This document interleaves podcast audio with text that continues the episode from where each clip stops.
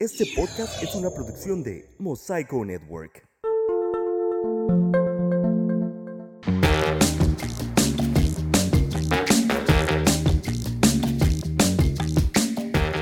Bienvenidos sean todos ustedes a un episodio más del Nuevo Podcast, el podcast de un tartamudo. Yo soy Héctor Guevara, un tartamudo con casi 30 años de experiencia en la batalla contra las palabras. Gracias por escuchar este programa que llega a ustedes a través de Mosaico Network, la primera plataforma de podcast en Ensenada, Baja California. Yo estoy muy contento de que al mismo tiempo él nos recibió en su casa, con esta cabina ambulante del podcast, a Adrián Ruiz, que es productor audiovisual. Hola Adrián. Hola, hola Héctor, muchísimo gusto este, que estés aquí, eh, muchas gracias por la invitación. Eh, me siento muy honrado de que me hayas contemplado para esta entrevista y pues adelante. Ah, pues muchas gracias. Gracias por eh, eh, aceptar. Primeramente, pues, pues, porque es una persona que yo considero una persona interesante y que yo, ah, y que yo admiro y que puedo, y yo, y yo considero que puede aportarle algo a este programa. Muchísimas gracias, me siento muy halagado. Me voy a poner muy este, aquí, nervioso. no me preocupes. No estás, no estás más nervioso de lo que estoy yo, entonces no, no, no te preocupes. Aquí estamos eh, entre los dos nos apoyamos para el nervio. No, hay que preocuparnos, de todas maneras no es en vivo. Exactamente, esa es la magia de, de, de, todo esto, pues este, ahí luego se cortan cosas, se modifican cosas, entonces eh, estate tranquilo. Oye, me escuchara, tengo un tío que es locutor, me escuchara y se iba a poner a regañarme porque, pues, como en familia y que una persona que tiene todos estos nexos con, con pues, de, de locución y los medios y todo eso y que batalle para, para hacer una entrevista, ¿no? es que eh, tú, tú, tú, me, tú, me, dijiste antes de, antes de comenzar a grabar que tú eres una persona mucho más de como para estar detrás de, detrás cámaras, de sí. cámaras. Igual yo también, cuando comencé a hacer esto de producción de audio, pues yo me imaginaba estando siempre atrás de una consola, nunca frente a un micrófono. Entonces dije, ¿por qué no hacer algo para aprovechar mi, mi, pues mi, pues mi inseguridad para hablar? Entonces vamos a hacer algo de un, acerca de alguien que es tartamudo. Entonces, pues, aquí estamos. bueno, aquí estamos. Gracias. Pues, ¿para qué te parece si antes de comenzar eh, nos, nos, hablas un poco de ti? ¿Cómo, eh, qué fue lo que estudiaste? ¿En dónde? Eh, ¿Cuánto tiempo? ¿Cuánto tiempo llevas que egresaste? Pues mira, ahí la historia está media, media curiosa porque eh, pues yo soy licenciado en comunicación, soy colega tuyo también, pero eh, yo estudié comunicación precisamente para tratar de darle un poco más de formalidad a mis estudios, ya que cuando yo salí de la preparatoria, pues yo ya tenía definido que quería estudiar cinematografía, quería dedicarme a la producción de, de películas, eh, pues todo este tipo de, de, medios, ¿no? Sin embargo, eh, por el hecho de ser mexicano, eh, no tenía las mismas prestaciones o facilidades para entrar a una universidad en Estados Unidos. Nosotros, bueno, yo recuerdo que mi papá me dijo, ok, ya vamos a, al Southwestern College, que ahí se ofrece la carrera de filmmaking. Y pues definitivamente que, que sobrepasó pues los presupuestos, sobrepasó todo tipo de, de idea que yo tenía para poder estudiar eh, ahí en la, en la universidad en San Diego. Muy caro, demasiado caro y pues me tuve que quedar como con los brazos cruzados y, digamos que fue una limitante el hecho de, ser mexicano, ¿no? Porque no tienen los mismos apoyos para la gente que, que nació allá. Y eh, pues con todo lo que, lo que habíamos buscado eh, para, pues para que yo pudiera estudiar cine, aquí en México no me llamaba mucho la atención las escuelas en las que se ofrecía la carrera, mmm, sobre todo por la currícula, ¿no? Pero vi que había una opción este, ahora sí que del otro lado del mundo, en Australia, y me fui para allá. Fui a estudiar, es, un bachelor's en, en, en filmmaking. Um, digamos que es como una especie de licenciatura, pero no, es como más práctica, ¿no? Dura este, dos años y, y pues no te dan un papel como una licenciatura. Eh, no, no, es una carrera como, como tal, es, es como quien dice, es práctico para que empieces a, a trabajar directamente y que puedas empezar a vivir de ello, ¿no? Y no hay en, toga. ¿Cómo? Y no hay toga. Y no hay toga, ni birrete, ni nada, ¿no? Entonces, bueno, cuando yo eh, regresé de allá, eh, vi la posibilidad de entrar aquí, sobre todo porque hubo algunas escuelas en las que me habían ofrecido para clases de comunicación, eh, de cine y todo eso, y yo necesitaba una licenciatura. Entonces, no, pues tengo la experiencia, a lo mejor eh, ya había trabajado en algunos proyectos cinematográficos Y entré aquí a la carrera de comunicación, pues para, como te digo, darle formalidad, este, ya con un papelito, ¿no? Que, pudiera presentar, pues aquí en, el país. Ok, y de ahí eh, he visto que has, que has hecho muchas especializaciones en, tu trabajo. ¿Nos puedes platicar de algunas de, de ellas? pues sí, mira, no, yo tengo, tengo como 10 años, 10 años más o menos eh, que me decidí separarme de... Yo, yo trabajé en un canal de televisión como dos, tres años, pero la verdad que la carga de trabajo era... Digo, ahora sí que negreaban bien bonito, ¿no? Y me estaría escuchando ahorita el... No importa, este, aquí visto la estancia, pues no importa, este, eh, de hecho pueden, pueden presumir que tuvieron en su, en su, en su nómina a, Adrián Ruiz. No, de hecho sí, me llevaba muy bien con, con la mayoría de las personas que trabajaban ahí, pero pues por cuestiones de diferencias de ideologías y todo eso, mm, preferí abrirme, preferí, este, con la experiencia que ya había adquirido, poner mi propia empresa y, empecé con, Pixel Studios, que hasta la fecha está vigente. Este, entonces, primeramente la idea era eh, hacer videos mm, como comerciales, corporativos, pero pues no tenía los clientes. Entonces yo recuerdo que me afilié o, me asocié con un colega mío, bueno, él, es fotógrafo, este, un buen amigo mío que, nos conocimos en la preparatoria y empezamos a ofrecer paquetitos de 4.500 pesos fotografía y video para bodas y eventos sociales. Y fíjate que así empezó, empezó a darme un buen resultado, empecé a tener eh, muchos clientes, muchos contratos que se estaban haciendo. Tenía muchísimo trabajo y entonces empezamos a pensar que teníamos que cobrar un poquito más porque a la gente le gustaba lo que estábamos haciendo. Y este, y pues definitivamente teníamos que empezar a considerar eso para no estar tan saturados, ¿no? En todo el, de, trabajo y así. Entonces, eh, así fue como empecé a, a darme a conocer como Pixel Studios. Después de algunos años mm, me honraba mucho que, personas conocían y, ah, sí, ya he escuchado, y no, que le grabaste la boda a fulanito, y no, que le grabaste los 15 años a mi prima, y no, que no sé qué. Entonces me di cuenta que así como yo tenía una idea de hacer algo pues muy personal y empezar a desarrollarme de esa manera, empecé a tener un poco de eh, pues de alcance en, la ciudad y luego en fuera. Entonces empecé con los eventos sociales. Em, definitivamente ahora en la pandemia se movió todo catastróficamente. ¿Sí se dice así? catastróficamente. pero traté de, ver que como no era lo único que yo sabía hacer, em, creo que mi fortaleza es en la producción audiovisual no nada más en, eventos sociales, que bueno, nos hemos especializado y a través de los años hemos ido a talleres, workshops, y hablo de hemos, de hemos porque somos un, equipo. Yo no, no, podría decir que todo se debe al trabajo que hago personalmente. Este, como los grandes directores dicen, una película no es del director, es de todo el equipo.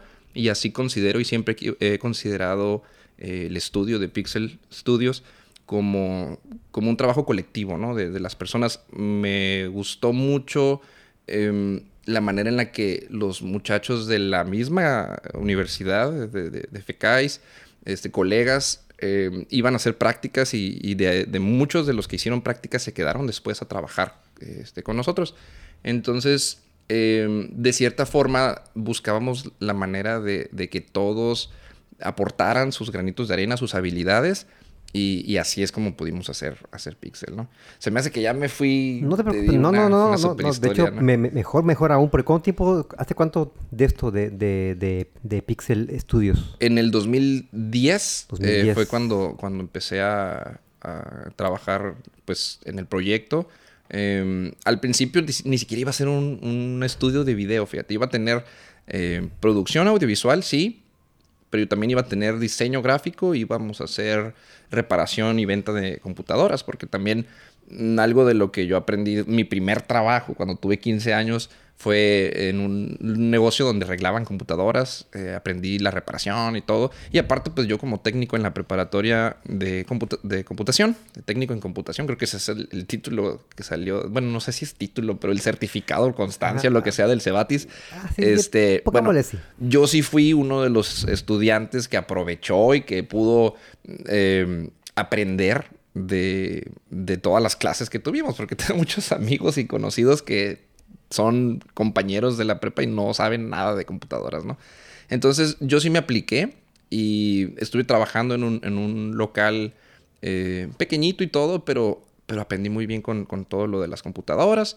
Este, y, y, fue la idea, pues, de meter también la onda de, de la reparación, venta y todo esto en, en, Pixel, que al principio se supone que el, el nombre de Pixel surge porque era el, el, el, común denominador de las tres cosas, ¿no? Del diseño gráfico, de la producción audiovisual digital y de las computadoras, ¿no? Entonces, pues ahí fue como salió el, el nombre.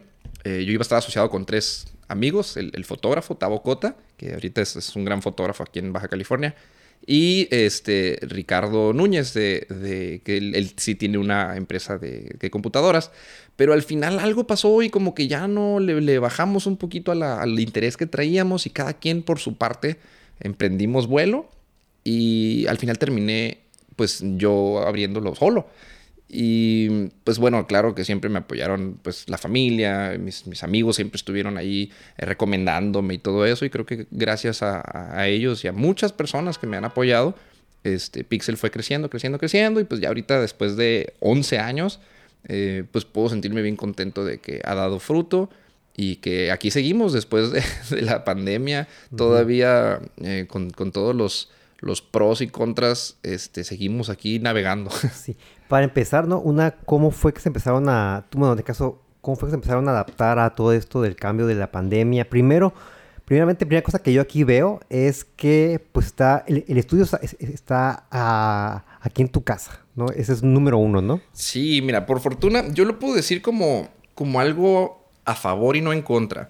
Cuando poquito antes de que terminara, de que terminara mi contrato en las oficinas, yo estuve en una oficina en la calle Ruiz, fue el último lugar en donde tuve. calle Ruiz para Adrián Ruiz. Ah, ya sé, ¿no? Y luego la plaza, la plaza la, donde plaza estaba era, era, Plaza Ruiz. Dijo, mira, mira, ves, ves afuera, es mía. Ojalá, ¿no? Ojalá, no, Bueno, hubiera sido. Bueno, el caso de que ahí yo rentaba y terminó mi contrato y yo estaba pensando, como muchos colegas que hacían todo en su casa, la verdad que los, los gastos operativos me consumían bien gacho, bien, bien fuerte. Y este. Y, estuve pensando en, la posibilidad de poner el, el, estudio en mi casa. Digo, siempre ha sido um, un sueño que he tenido de tener un estudio propio, tener un lugar así bien arreglado y todo. Este, para. Pues para poner el, estudio. Y. Eh, como yo vivo solo, dije, bueno, puedo esperar eh, acomodarlo en, mi departamento, ya que tengo dos recámaras y pues nada más ocupo una. mi perra es la que a veces se va al, otro, al otro cuarto. Pero eh, sobre todo porque con la pandemia se empezó a poner muy, muy complicado y nosotros dependiendo al, máximo de, de las bodas y los eventos sociales. Entonces, deja de haber eventos sociales y eh, con todo esto del, semáforo y la fregada. Entonces los chicos que me ayudaban en, en, edición, los muchachos que trabajaban conmigo, pues estaban como desesperados porque no caía, en primer lugar no caía lana. En segundo lugar, no estaban cayendo eventos y teníamos, pues, digamos, muchos proyectos en fila de espera para editarse. Entonces, lo que, lo que empezamos a hacer fue, muchachos, llévense las computadoras a sus casas, eh, váyanse a, trabajar en ellas sobre los proyectos y en vez de, estarlos presionando, eh, ustedes van a trabajar a su ritmo, sacando los proyectos y, y, así se les va a hacer los pagos, ¿no? Entonces, para, para que no dependieran y que no tuvieran que estar yendo a las oficinas. Entonces, eh, te comento, me regreso un poquito a cuando, cuando se, se finalizó mi contrato y mudé todo para acá. Me traje todo, todo, todo el, equipo, todas las, cosas, me las traje para la casa. Ok, entonces los chicos empezaron a llevar, eh, bueno, se llevaron las computadoras a sus casas, eh, las computadoras de la oficina, y así empezamos a trabajar. Eh, las cosas empezaron a ponerse complicadas con lo de la pandemia. Yo ya había terminado mi, mi, mi contrato en, las oficinas donde estaba, y pues por fortuna, todos esos gastos que me, a los que me hubiera enfrentado de, de, de, haber estado todavía con el contrato durante la pandemia, ¿no? Pues me hubiera cargado San Platanito, ¿no? porque, porque sí, sí, eh, de estar percibiendo a lo mejor un ingreso mensual constante, Eh, igual fluctuante, ¿no? Pero, pero sí, de, de, cierta forma estaba cayendo pues trabajo y había eventos y todo eso. De repente me doy cuenta que cero y nada y la gente ni se... Pues yo pienso que las fiestas eran clandestinas porque nunca me avisaron que se iba a hacer nada sí. y, y, estuvo bien complicado, ¿no? Entonces estuvo complicado, pero también eh, me puse a analizar un poco de, de, los errores que estaba cometiendo porque ahí, ahí fue donde vi que, que, ahorita todo lo de las redes sociales... Eh, digo, ya tiene tiempo, ¿no? Pero ahorita está, ese es el auge y más en la pandemia que nos, nos empezó a, ayudar mucho a estar eh, posicionados en redes sociales. Y, empecé a orientar más mi, mi, trabajo hacia esos puntos. A mí siempre me ha gustado el motion graphics, me ha gustado mucho también los videos musicales, la, la edición de videos musicales, la grabación, todo eso.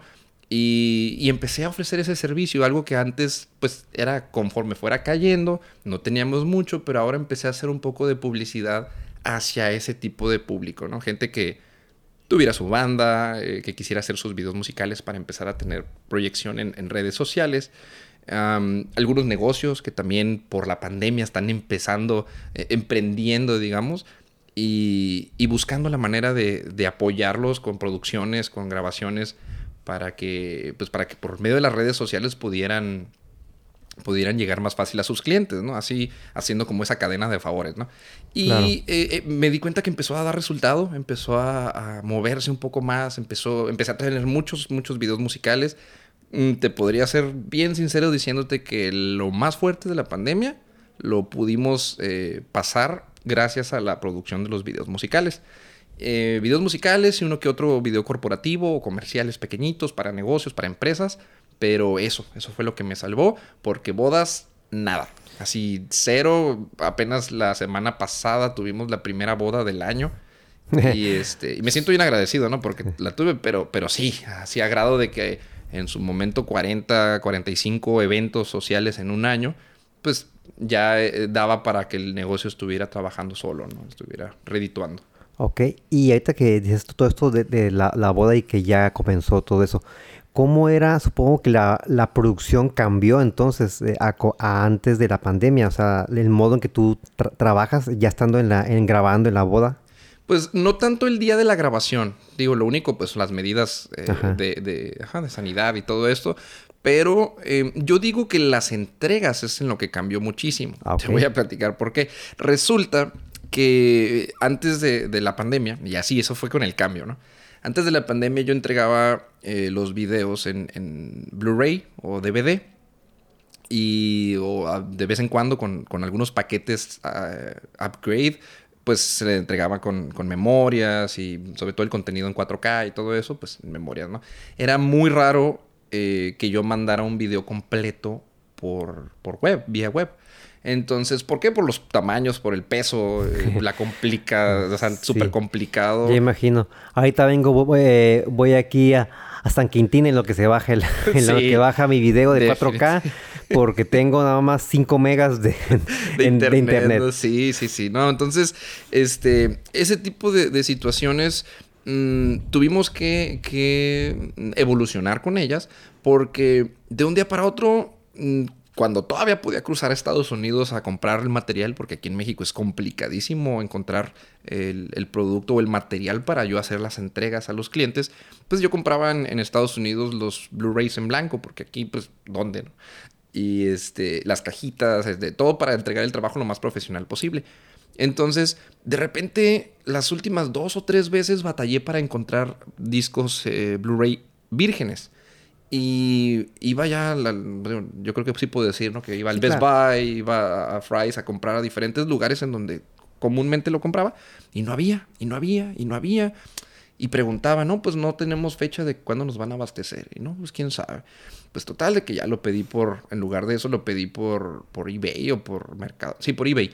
Eh, lo pedí por eBay, llegó a la casa de un, de un familiar mío y él pues me lo traía, ¿no?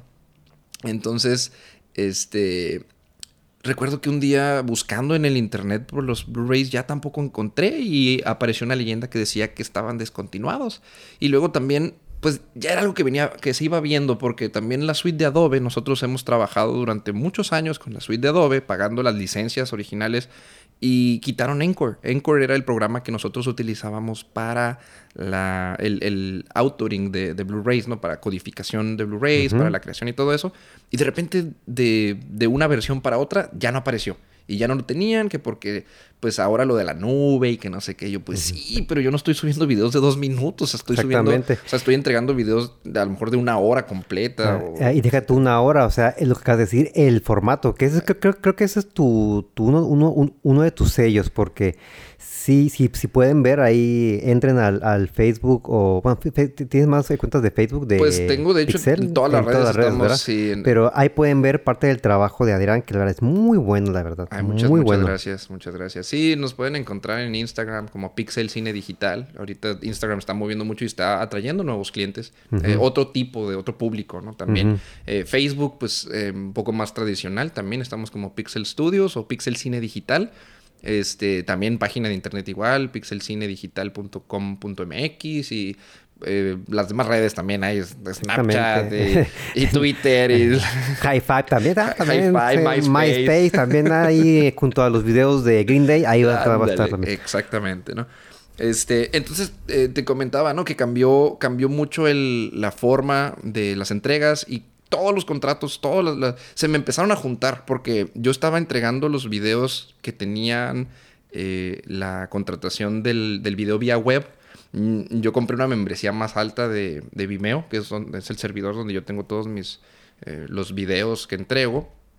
Y, y, ya podía subir completo los videos de la duración que fuera, siempre y cuando no pasara de 25 gigas durante una semana. Entonces yo puedo estar constantemente subiendo eh, cada semana eh, videos hasta de 25 gigas o puede ser un solo video de, una, de un peso grande o pueden ser varios videos pero que no se pasen los 25 gigabytes. Entonces de esa manera ya pudimos comprimir los videos que estaban en alta definición o en 4K y de esa manera estábamos entregándole a algunos clientes. ¿Por qué? Porque este era nada más para ciertos paquetes que manejábamos.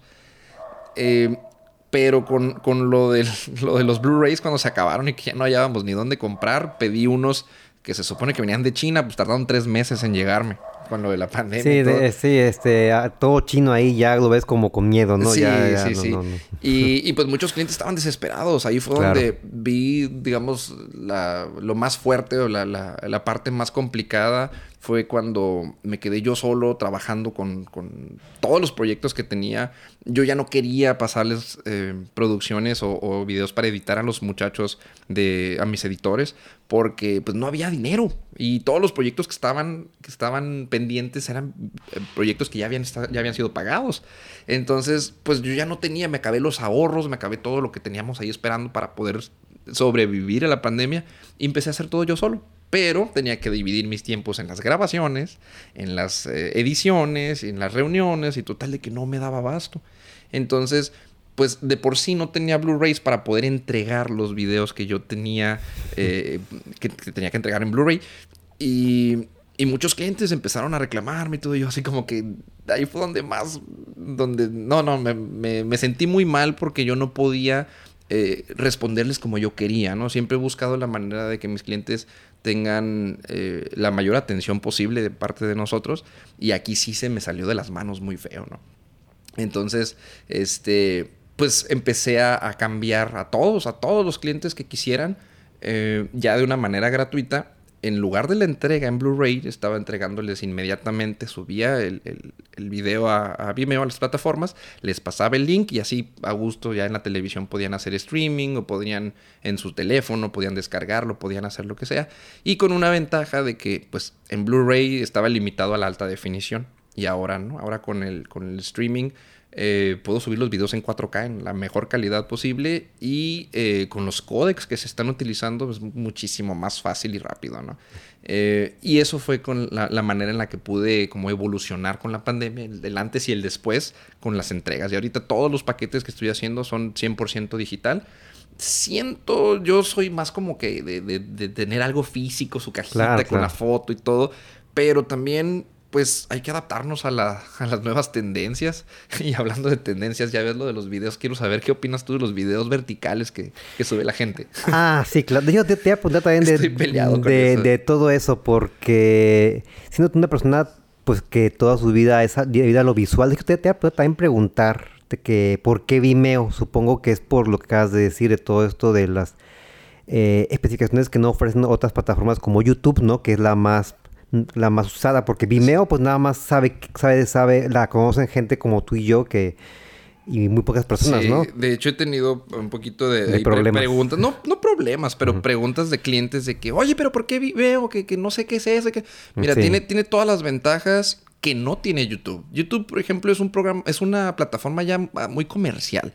Eh, a mí me molesta mucho estar bien entretenido viendo un video y de repente los comerciales de cosas que ni me interesan. Este, Así. digo, hay que suscribirse al, al YouTube Premium, ¿no? Así es. ¿Cómo se llama? Red, Eh, Red o no sé. eh, sí, sí, pero pues este pues, pues uno uno pues uno que se alimenta de maruchans pues pues, pues, no no no se puede dar el gusto. Sí, no. o es eh, o es este o es eh, YouTube Premium o es este eh, Spotify y pues yo prefiero mi mi Spotify siempre. Ah, por supuesto, igual yo. No, yo, yo sí soy, soy este, eh, tengo ya mucho tiempo también con, con Spotify. Durante un momento sí hice la, la prueba de YouTube, pero en realidad pues nada más era eso. Hay algunos, este, programitas ad que le puedes poner a los, al, al Internet Ah, cierto. Explorer y pues Y ya, ya te dejan eso. de aparecer los, los comerciales, no es la gran cosa. Pero también por cuestiones de derechos, de autor, tratamos de cuidar siempre eso. De hecho, es algo que me han, muchos han reconocido de nosotros como, como empresa, de que siempre procuramos tener todo de manera legal. Eh, la, la paquetería de, de Adobe siempre la estuvimos pagando, siempre estuvimos, hasta hace poquito que ya la cancelé por, por otras razones, pero durante 7, 8 años estuvimos pagando mes tras mes este, las, las membresías y pues bastante caro, ¿no? Y las computadoras todas con su Office y su Windows originales, este, los otros programas para utilizar eh, en, en la misma eh, edición, por ejemplo, Pluralize, que sirve para sincronizar cámaras cuando grabas con diferentes, también original, Corel, todos los programas. Tratamos de, de buscar la manera de no caer en la piratería, porque si nos dedicamos nosotros a crear contenido, lo que queremos es de que nuestro contenido se pueda difundir, se pueda vender, se pueda y que no te lo anden pirateando, ¿no? Ya hasta tuve en su momento unas personas de la Ciudad de México, de Puebla, de por allá, se robaron material de nosotros y lo pusieron Mm. en su página como suyo. Y Ándale. eh, pues esos plagios. y ajá, eh, y suponiendo que los abogados de Pixel Studios llegaron ahí tocando la puerta. Eh, pues fíjate que es curioso, pero un amigo mío, no- nosotros pues digo, siempre íbamos a talleres y todo eso en, en- en diferentes partes de México. Me tocó conocer a un, a un chavo, eh, ahora es muy buen amigo mío, eh, de Puebla. Y él fue el que me mandó el, el- el mensaje. Me dice, oye, fíjate, yo nada más quiero saber si tú les diste autorización de que utilizaran estas tomas, porque él, él- esa vez él, él vino a ayudarme a grabar aquí. Ok. Entonces conocí el material. Y, y, pues lo vio allá. Entonces cuando ya pasaron los videos esos, eh, digo, por una parte yo lo único que puedo sentir es agradecimiento porque se ve que a alguien pues le agrada lo que estás haciendo y este pues quiere llegar a hacer eso y, y piensa que usando esos videos pues la gente lo va a contratar más o no sé, ¿verdad? Pero yo me siento halagado. Muchas personas me dijeron, no, que demanda, lo que hace esto y que el otro. No, lo único que le pedí es que retirara los videos o que por lo menos pusiera créditos, Sí, que claro. obviamente no iba a hacer, ¿verdad? Pues no. Pero no. todo el grupo de colegas eh, de los foros en los que estamos inscritos lo banearon muy feo y le empezaron a poner hasta lo que no. Yo, ah, pues es que no quería, yo no quería que, que- que hiciera eso, ¿no? Me gusta siempre llevármela bien y buscar la manera de resolver los problemas de la mejor manera posible, pero igual, pues, tenemos eh, colegas muy celosos de su trabajo y, y tomaron esa situación como si fuera suya y lo banearon. No sé qué habrá sido de esa persona, ¿verdad? Pero... Ahorita, su- su- ahorita estar eh, de Uber seguramente. de Este, Uber. ahí lo pueden encontrar en, en Puebla. eh, búsquelo como... ah, no, No, no. No, eh, creo que era de la Ciudad de México. Mi, Ah, Ciudad de mi México. Ah, amigo, es, Puebla, el, mi Puebla, amigo sí. es el de Puebla. Puebla, claro que sí. Mi amigo es el de Puebla y, y, este, pues él, él ha- hace muchas grabaciones en los alrededores. Y este, pues no sé cómo lo cómo dio con el video, ¿no? Pero así, una, una pequeña eh, anécdota, ¿no? Para la historia. Sí. Pues ahorita que me que mencionabas de todos los este, eh, formatos de, de video que has hecho, eh, bodas, eh, también hiciste videos musicales. Lle- Llegué a ver unos ahí en la, en la, en, en la página de Facebook de, de Pixel y me llamó uno la, la atención que eh, eh, hiciste un video musical de, una- de una eh, banda, una- Ay, de música banda. Sí, pues, mira. eh, oh, perdón, perdón. Sí. No, no, no, es que bien tenía dudas de que, porque eh, tengo muchas dudas porque son, a pesar, son muchos. Entonces supongo que la- las cámaras pues este, no son suficientes para, para, pues, para eh, eh, poder este, captar a toda la banda. Entonces así, ¿cuál fue como el reto ahí para...? Pues mira, eh, yo te puedo decir, no soy muy fan de ese género musical, pero sin embargo es trabajo y muy honrado. Claro. Y la verdad que por ellos, sobre todo por las bandas eh, sinaloenses o bandas musicales de, de ese género musical, este, son las que me ayudaron mucho en la, durante la pandemia porque ellos seguían teniendo muchísimo trabajo, ¿no? Entonces, este, sí buscamos la manera de no, de no hacer lo mismo que en todos los otros videos musicales. ¿Por qué? Porque generalmente lo que quieren las, las bandas musicales de- del género eh, regional mexicano, o bandas sinaloenses, o norteño, etcétera, es solamente que se grabe eh, como, como, un, como en en vivo, tocando ellos, y para subirlo a las redes sociales. Entonces, sí utilizamos dos, tres cámaras simultáneas, pero no es nada que no, que no haga- hagamos ya, ¿no? Nosotros ahorita también eh, empezamos a meterlo de la transmisión en vivo. Eh, una grabación como tipo circuito cerrado, transmitida a YouTube, tra- transmitida a Facebook o a donde sea. Y lo empezamos a hacer con ellos, lo empezamos a hacer con las bandas porque en lugar de sentarme yo a dedicarle dos, tres días eh, a una edición propiamente de, de un video musical de banda, lo que hacía es que captaba todo eh, por medio de un switcher a la computadora y yo estaba en vivo haciendo los cortes de cámara y así en el mismo rato terminaba la grabación y ya estaba listo el video. Entonces eso también nos ayudó mucho en cuestión de lo práctico, lo, lo fácil. Y eh, pues para ellos encantados porque inmediatamente les das el video, ¿no? En lugar de que se tengan que esperar este tanto tiempo.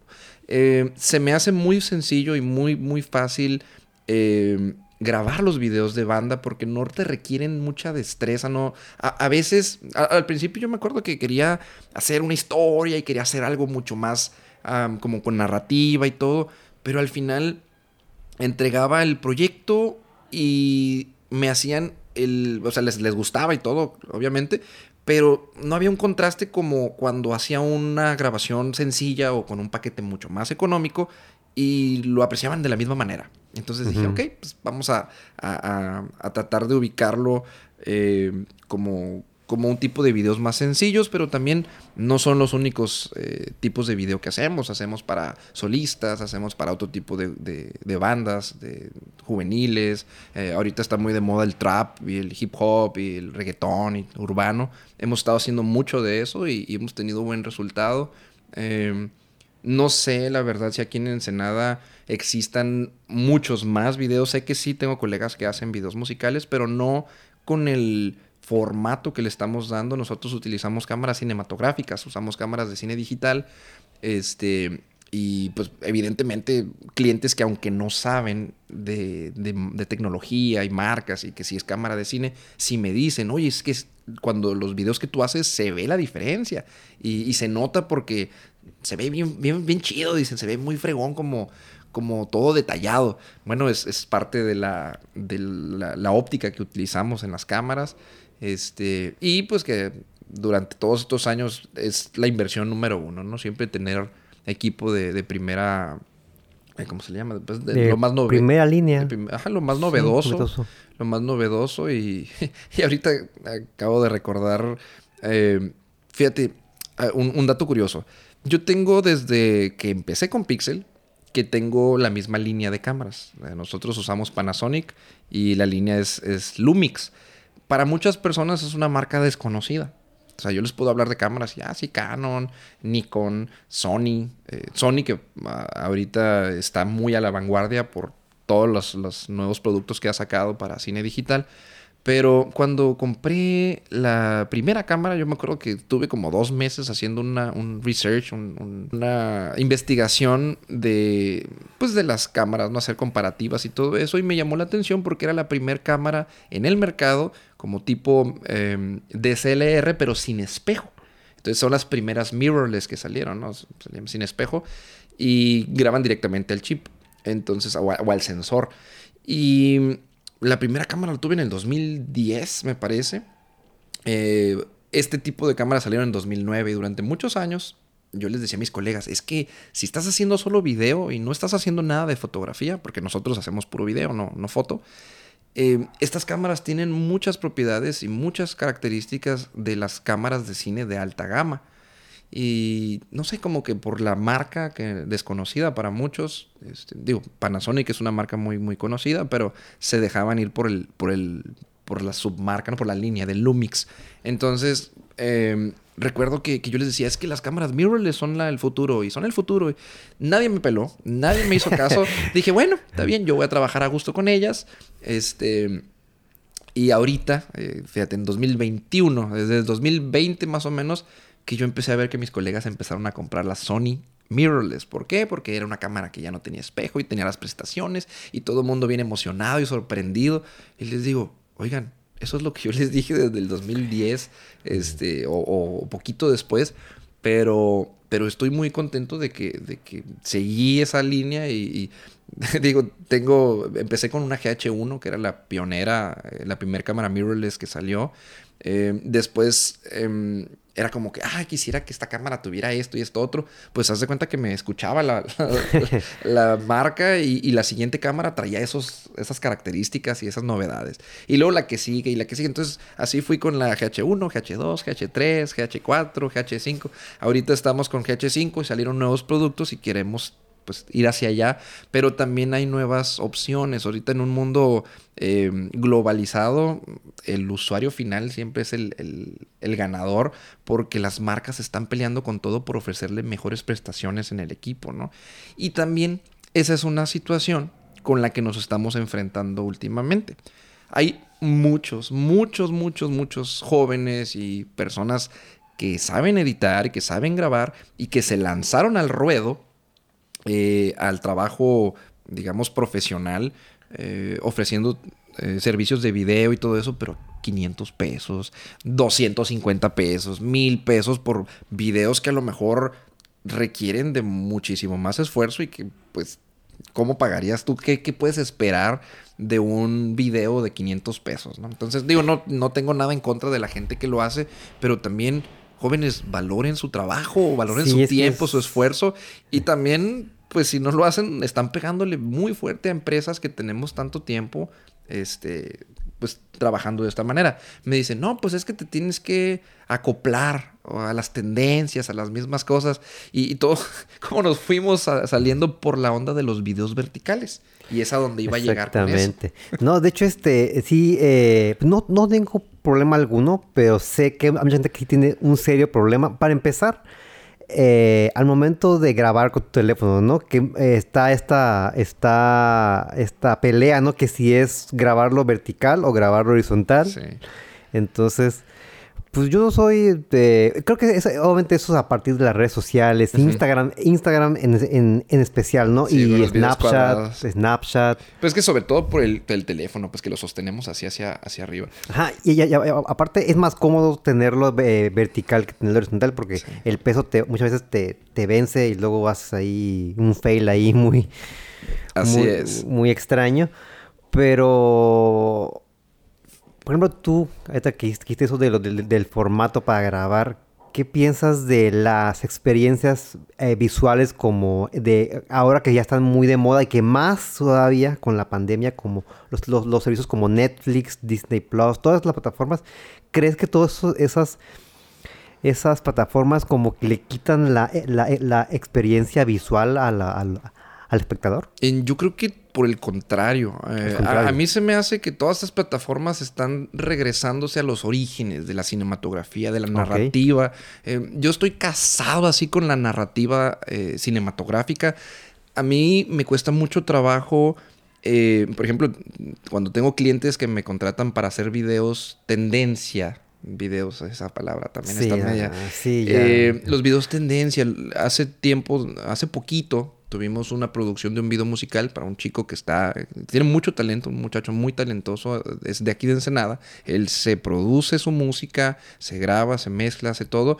Y eh, pues obviamente se basa en, en las tendencias que están en YouTube, que están en, en el Vevo, ¿no? En todo ese Sí, tipo sí, de, de- de plataformas y, y así. Eh, y pues su música es como tipo trap o urbano. Y me decía, es que a mí me gusta mucho cómo graba, pero quiero, quiero hacer el video así. Y no, pues era eh, cambiar aspectos de ratio, ¿no? Para los que no saben lo de los aspectos de ratio, es, imagínense que el video está grabado en diferentes formatos, ¿no? Uno horizontal, uno vertical, uno cuadrado, uno más chiquito que el otro, uno con las barras negras, en un mismo video. Y yo me sentí muy incómodo porque entiendo que a veces puede, podemos utilizar, los grandes maestros de, la, de la cinematografía lo han utilizado, no es por nada Manuel Lubezki, en ocasiones también lo ha hecho. Hay, hay muchísimas producciones grandes en las que lo utilizan como un recurso de narrativa, pero siempre y cuando sea justificado. Claro. Y este muchacho, eh, bueno, quiso, quiso hacer, eh, quiso hacerlo de esa manera. Y dije, bueno, al final es un cliente y pues no me siento cómodo haciendo esto porque estaba todo así, mezclado y todo. Yo le sugerí que por lo menos tuviera una justificación y buscáramos la manera de adaptarlo, pero no quiso. Entonces, al final me, me quedé como con ese saborcito agridulce de que sí quedó bien el video, pero no, no cumplió con los estándares, digamos, o las, pues no son ni, ni siquiera son normas, ¿no?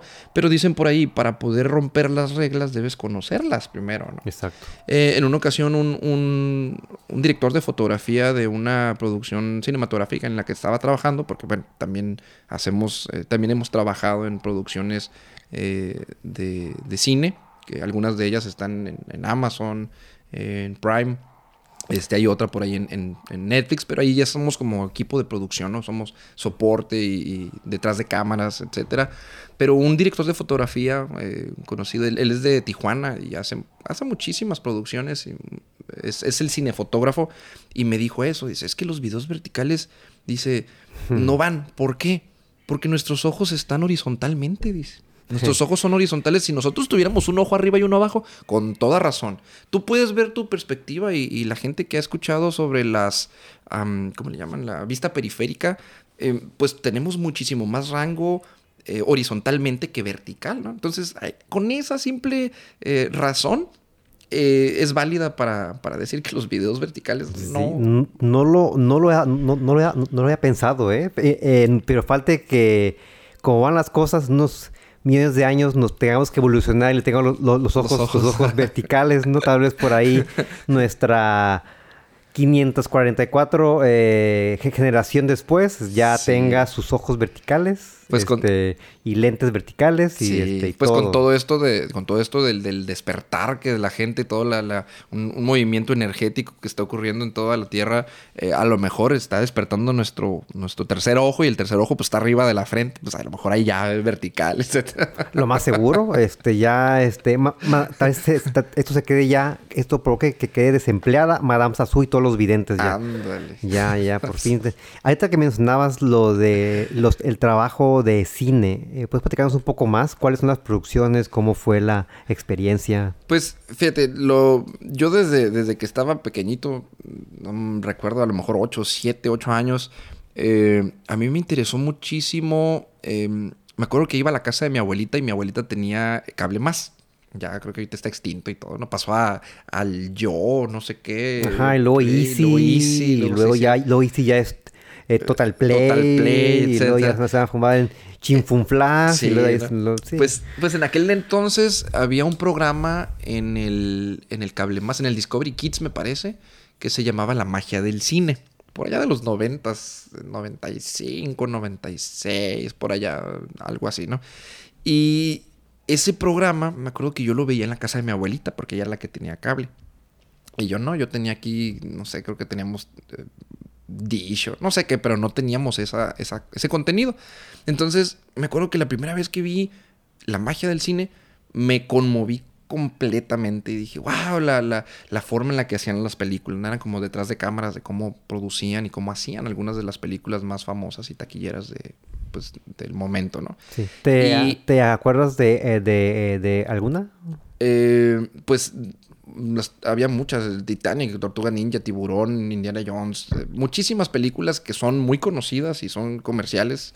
Este, pues cada día pasaban eh, los detrás de cámaras de diferentes películas, entonces podías ver una infinidad, ¿no? Pero sí, me acuerdo, em, me gustó mucho en una ocasión que vi el stop motion de un dinosaurio y te enseñaban ahí, porque era pues para niños, y te enseñaba cómo hacer eh, una caricatura en stop motion utilizando eh, una cámara de video de las comunes y corrientes que tenía el papá guardado por ahí en, hmm. el closet o algo así. De las de VHS, ¿no? VHS o, o, High 8, Digital 8. Bueno, el Digital 8 es, ya después, ¿no? Pero sí, de esas, de esas cámaras. Entonces, me acuerdo que, quedé fascinado porque enseñaban cómo hacer todo eso. Llegué a mi casa y sí, le robé la cámara a mi papá, la agarré y me puse a, a, jugar con mis, con mis juguetes y empecé a hacer stop motion. Desde ese momento yo quedé enamorado de la producción de cine, de, la cinematografía, se me hacía algo muy, muy bonito, eh, la manera en la que podías crear historias, yo siempre he sido muy imaginativo y fantasioso, entonces me, gustó mucho y empecé a trabajar en eso, empecé a jugar eh, haciendo peliculitas con mis soldados, con mis legos, con diferentes juguetes que tenía, no sé, yo tenía 8 o 9 años. Y, este, y a partir de entonces el cine fue mi pasión, mi gran pasión. Quien me conoce sabe que que estoy más identificado con el cine que con cualquier otra de las artes, ¿no? De, bueno. Sí. Este, y, entonces fue cuando yo decidí estudiar cinematografía, que ya te conté que no, no se pudo donde quería, etcétera. Sí, sí, Pero em, cuando, cuando tuve la oportunidad, eh, supe que iba, que iba a venir una producción aquí en Ensenada. Supe que iban a, venían de México y de no sé dónde. Y yo hice lo posible por, por estar en la producción y ser parte del crew y ser, ser parte de las personas. No le hace que fuera calacables, pero quería estar involucrado yo en, en, una producción de esta. Esto fue en el 2008, 2008 me parece.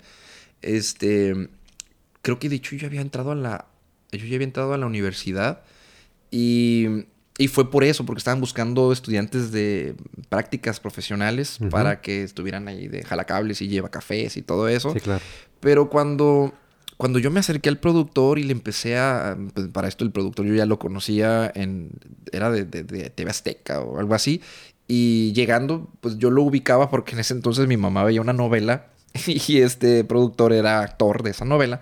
Entonces fue como, ah, sí, sí te conozco. Empecé a platicar con él muy desenvuelto y le dije que yo quería este, estar en, algún otro tipo de de área que no fuera nada más como asistente de producción, que no le hace que fuera el, asistente del asistente, pero quería tener un poquito más de presencia. De presencia o estar más involucrado en, la producción como tal. Y para esto, este le dije que, que, yo tenía experiencia con la producción de video, etcétera. Yo ya había trabajado en un canal de televisión, yo había hecho mis cortometrajes, había hecho muchas cosas. Este, incluso ya había estudiado cinematografía en, Australia. Y em, me dice, ok, ¿sabes que Estamos buscando eh, alguien que haga, que haga tomas para el detrás de cámaras de la película. No, pues me cayó como anillo al dedo, ¿no? Y, les, les enseñé un primer corte de los primeros como dos o tres días. Eh, hice una edición, así, super flash. Se las enseñé. Eh, les... ya como, como al burno. la hasta que lo dije, me, quedé pensando, dije, ay, este, ah, ah, caray, este, estamos ya, creo que entramos a otro tipo de programa ya. ya sí, ya, ya a otro programa. Bueno, les mostré la edición que había hecho y pues quedaron muy contentos. Entonces, desde ese momento hasta agregaron a, a, dos personas para que, nos, para que me ayudaran. Y yo era el oficial, el detrás de cámaras oficial de la película, ¿no? Y esa fue mi primera experiencia en el cine. Este, de ahí hice contactos, hice conocidos. Muchos em, de, los, de los involucrados en el crew viven en Tijuana, son, son de Tijuana, son grandes amigos. Muchos de ellos ya con el tiempo nos empezamos a tratar más. Y después empezaron a llegar más producciones en, Tijuana, en, aquí en Ensenada, en Estados Unidos, dependiendo. Y ya era como, ya los conocía, nos hablábamos y de esa forma empezaron a integrar un poco más, ¿no? Lo último que hicimos en cuestión de la cinematografía fue el año pasado, no, en el 2019 eh, estuvimos trabajando ya como parte de Pixel Studios para hacer el detrás de cámaras. Nos contrataron para hacer el detrás de cámaras de una película eh, mitad americana, mitad eh, Kuwait. Era ahí una producción media extraña, pero eh, nosotros hicimos el detrás de cámaras. La película se filmó en Kuwait, pero eh, por una cuestión de, de derecho, usos de armas o no sé qué fregados, este, no, no, es que no se puede utilizar eh, armas de... Sí, aunque parezcan de... Ajá, de utilería, de ¿no? utilería. ¿no? No se puede utilizar ese tipo de, de utilería en, en el país. Entonces, creo que por la cercanía de Estados Unidos, como eran productores, y eh, uno de los principales actores era este señor Ron Perlman, que es el famoso Hellboy, el, el original. Claro. Eh, este, bueno, él, él estaba en la película y eh, por la cercanía de Estados Unidos, pues vieron la oportunidad de hacer la grabación acá en Ensenada y con productores con los que yo ya había trabajado.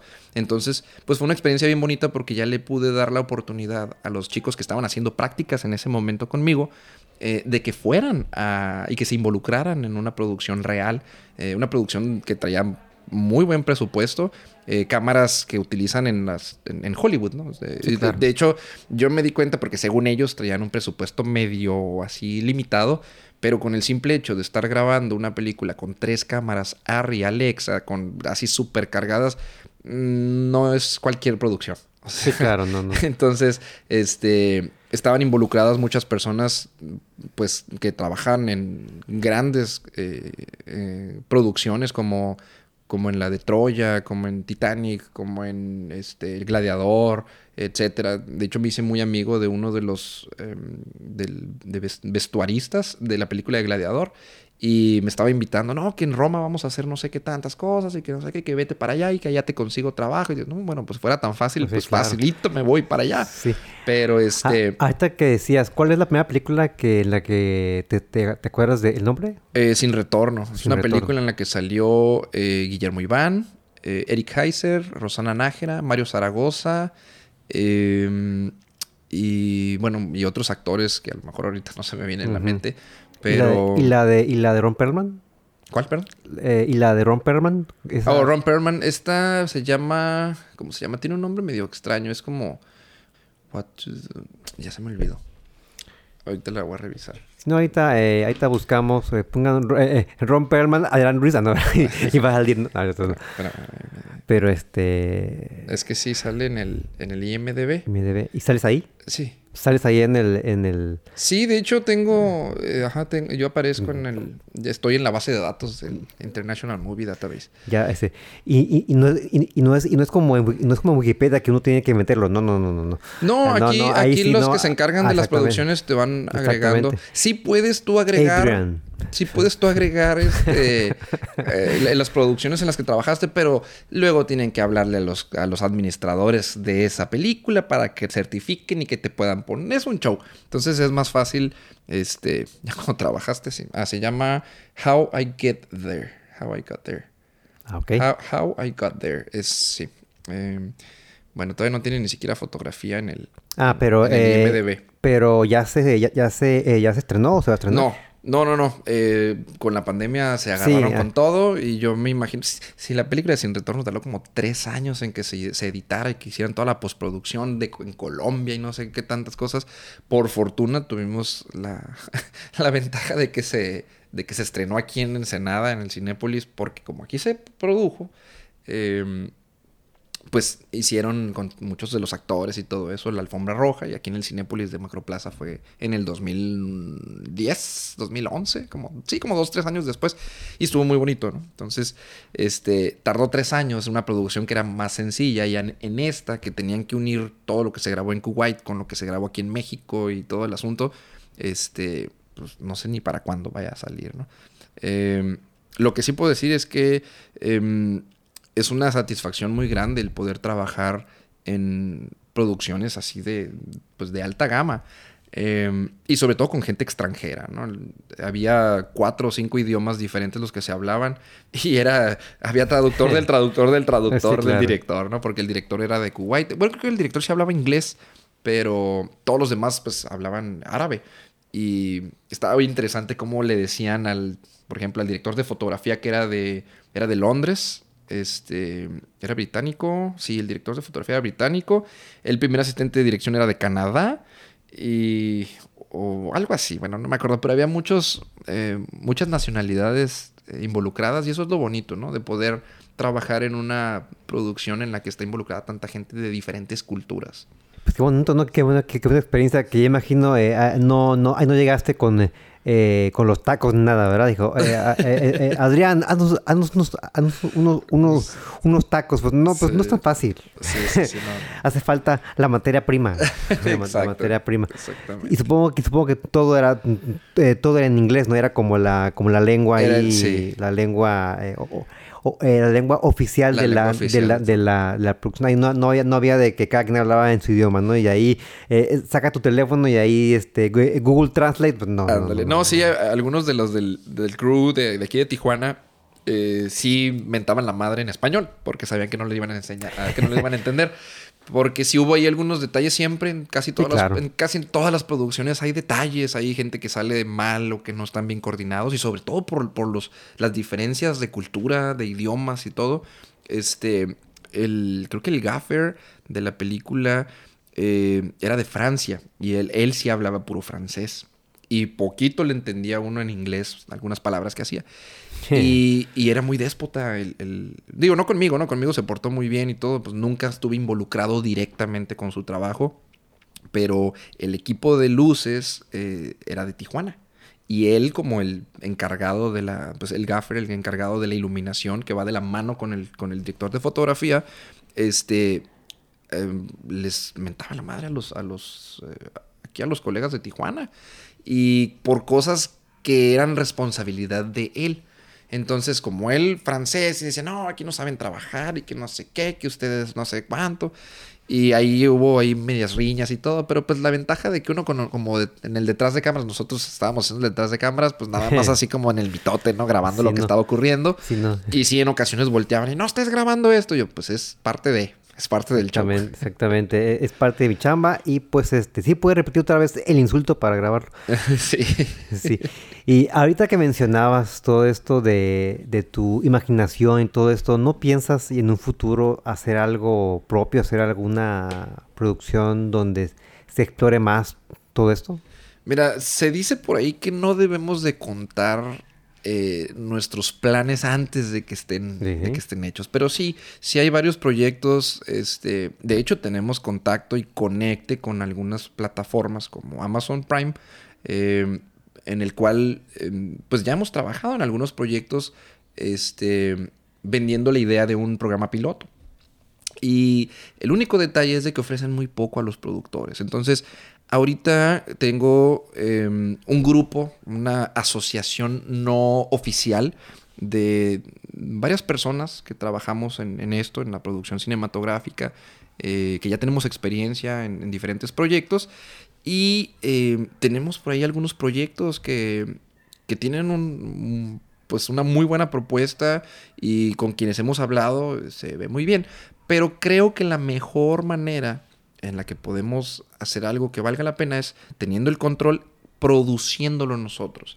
Eh, creo que ya tenemos toda la, la infraestructura, eh, el equipo, el personal para hacer una producción de calidad, una producción, porque a veces me pongo a ver eh, los, las películas o las series que, que ponen en Netflix o en Amazon o en diferentes y, y la verdad dan mucho, mucho que desear. Hay unas muy buenas, muy, muy buenas. Claro. Pero sí hay otras que dices, ay, no puede ser como le dieron el fideicomiso de, de Fidecine o de la Conaculta o dependiendo de los diferentes fideicomisos que hay para la producción cinematográfica, cómo lo ganan a veces algunas películas que, que no valen la pena. Entonces, eh, se dice que, que si nosotros entregamos el proyecto ya redactado, el guion, y llama la atención, eh, los productores lo, lo pueden comprar, pero te van a decir, ok, voy a comprarme tu idea, pero no quiero que nadie de ustedes esté involucrado. Y lo que queremos es hacer cine. Nosotros Claro. queremos eh, hacer em, las producciones que sean necesarias y, y- porque es a lo que nos dedicamos, es lo que más nos gusta, nos apasiona. Entonces te sacan de la, te sacan de tu mismo juego, ¿no? Digamos que te sacan de tu, de tu propio proyecto. Entonces no hay como entregar un proyecto ya hecho y entonces vendérselo. Y dices, ¿sabes qué quieres esto? Ya está registrado, ya tiene todo. Le cedes, como quien dice, tú le vendes los derechos de reproducción o distribución y ya no es tan complicado para ellos. Pues bueno, Pues esperemos que, que, este proyecto sí se logre dar y porque la verdad sí, sí queremos ver más de... Porque la verdad sí es una muy talentosa, la verdad. Yo te, yo te, yo te admiro mucho. Ah, muchas gracias. Muchas, Me, gracias. Incluso alguna vez llegaste a salvarme de, en, en algún momento en la escuela. ¿Ah, no, sí? no, sí, no, no diré porque si no se me va a quemar. Este, pero incluso eh, llegué a aprender mucho de ti incluso. ah, eh, muchas gracias. Sí, mira. eh, no sabía. Sí, ahí, ahí está. Cuando, cuando, cuando acabe el programa te lo digo porque este, Ok. no, no, falte que lo diga y luego, fíjese, señor Guevara, que usted oí su programa y esta materia que, que aquí usted cursó, fíjese que ya oímos y la va a tener que repetir. No, es que cuántas cosas, cuántas cosas. Yo también tengo muchas cosas que puedo platicar, este, ya a nivel personal de, pues, de, de las cosas que nos suceden en la universidad. No, claro, ya hice ahí, hay muchas, muchas experiencias que eh, esperemos podamos explorar en otros eh, episodios, pero ya hemos llegado al final del programa de hoy. Adrián, muchas gracias. No, muchísimas por gracias tu a tiempo. ti. Muchísimas gracias a ti por la invitación a, a- a colaborar contigo en esta, en esta entrevista. Muy bien, gracias por eh, platicarnos tu experiencia. Este, a los cargos que se oyen, este, no importa, es parte del programa. Gracias por escuchar hasta este punto. No olviden suscribirse al canal de Mosaico Network. Eh, pueden buscarnos en las redes sociales, en Instagram, en Facebook. No olviden también seguirnos en Spotify. Yo me llamo Héctor Guevara. Esto es Podcast. Hasta el próximo episodio.